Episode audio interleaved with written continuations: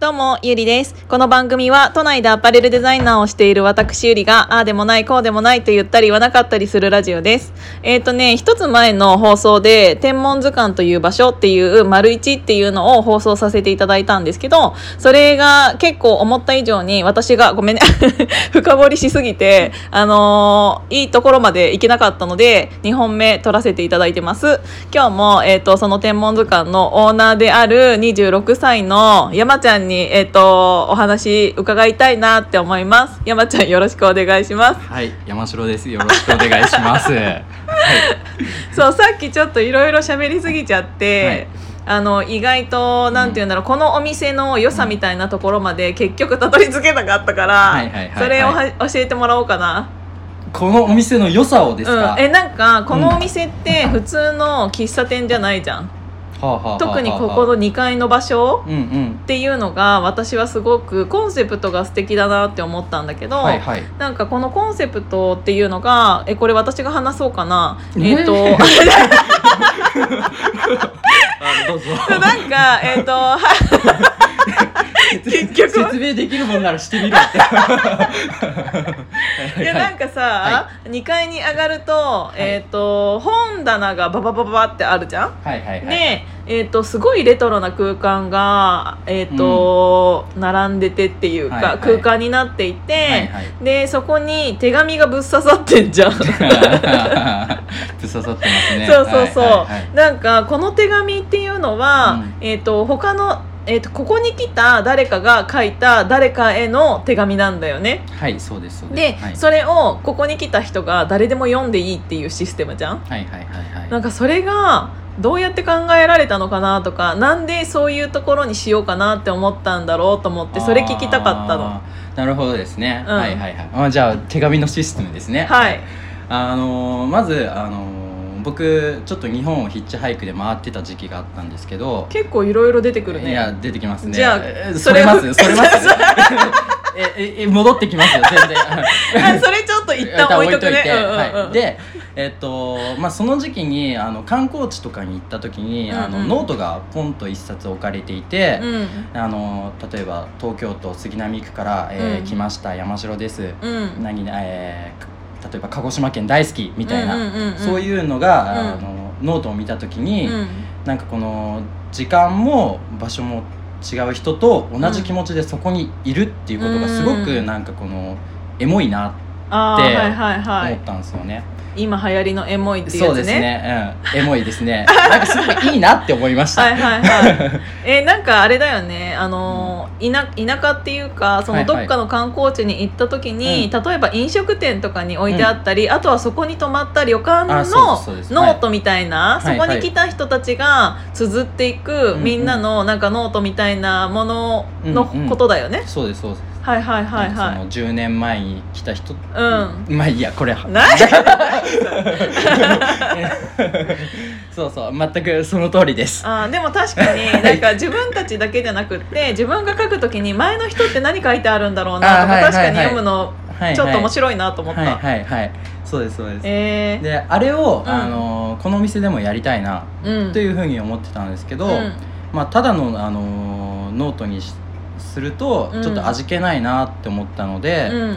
えー、とそれを手紙にしようと思いました。うん。そう。でその手紙をうん。あの書いてその手紙を例えば本棚だったり、うん。あの机の上にある棚に刺していって、うん。あのお客さんが来れば来るほど、うん。あのみんなが手紙を書けば書くほど、えー、とそれが全部内装になっていくっていう仕組みにしたいなと思いました。エモい。エモいっすか？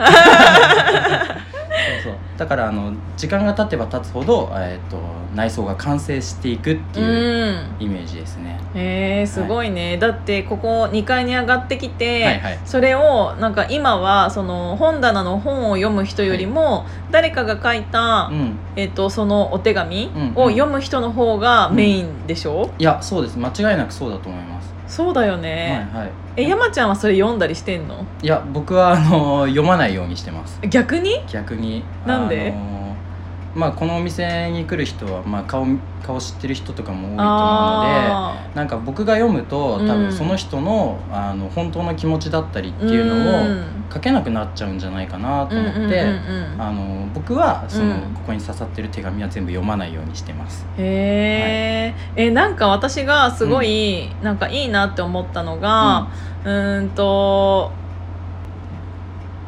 なんかあの昔「アンビリーバボー」か何かでもう。なんかちょっとそういうニュース見たことがあってすごいいいなって思ったのが、うん。えっとどこかのうん。誰かがどこかの誰かに宛てた手紙を、はいはい、えっと入れていいポストみたいなのがあって。あーなんか聞いたことありますそうそうそうう。そう、でなんかそれが、えー、と美術館？博物館？みたいなところに、はいはえー、と飾ってあるみたいなのとかも、見たことがあって、はいはいはい。なんかあの手紙ってさ、うん。あの普通に考えたら誰かに届けるためのものじゃん。はいはいはいはい。なんだけどこれってその本人には届かない手紙じゃん、あそうですねそうですね。そう、はいはい。でもなんか人ってうん。なんかそういう何かしらの思いを絶対に抱えていると思っていて、はいはい。なんか誰かに本当は伝えたい誰かがいて、うん。その人に伝えたいんだけど、うん。でも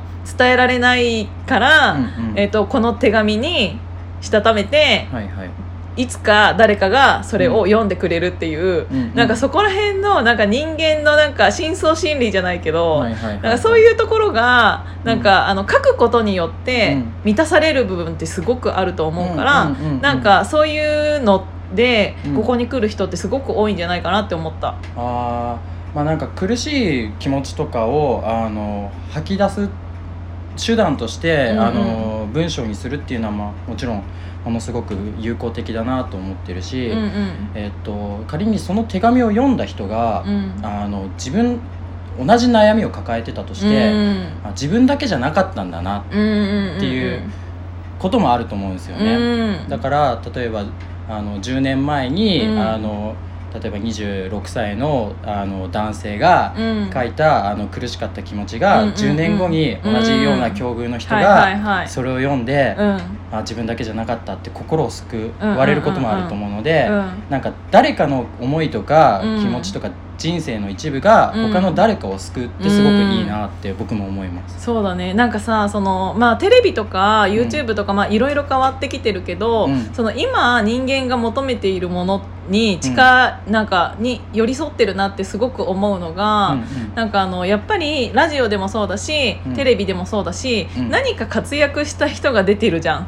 で、はいはい。本も何か活躍した人が書いてくれちゃってるじゃうんうんうんうんうん。ん。でもそういうのをつなんか読み続けると、うん。なんか頭が疲れちゃったりとか、うんうん。なんか自分自身が劣等感をはい。抱いちゃったりとかすることが私はあるからうん。こそ、なんかどこかの誰かがいつか書いたその手紙って不完全なものだからこそ、うん。なんか自分にの気持ちに本当に寄り添うものだなっていうのをすごく思うから、うんうん。なんかそのそういう意味ではこの喫茶店うんっていうところが、いなんかあのヨーロッパとかでうん。私はすごくあるなって思うのが懺悔部屋みたいなのあるじゃん。うんうん。あちょっとなんかあそうこのね、はい。あの時計の音とかも、はい。なんかあの骨董骨董品、うんそう。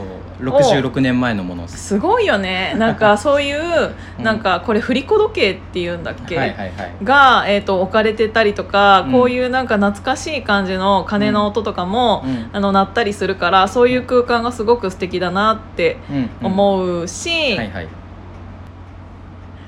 なんかそのヨーロッパに行った時に思ったのが、うん。なんか懺悔をする部屋っていうのが、うん。えっ、と普通に教会がちょっと歩いたら教会あって、うん。ちょっと歩いたら教会の中に懺悔部屋があってみたいなのがすごくあるのが私はいいなって思ってたの。うんうんうん。なんかそれがえっ、とその本人に伝わることではないんだけど、うん。懺悔を本人がすることで、うん。ちょっとクリアになるというか、うんうん。気持ちにスイッチが入るっていうのがあるから、うん。私はここがそういう場所うんになってるんじゃないかなってちょっと思った。ああいやありがとうございます。多分そうなってる人もいるんじゃないですかね。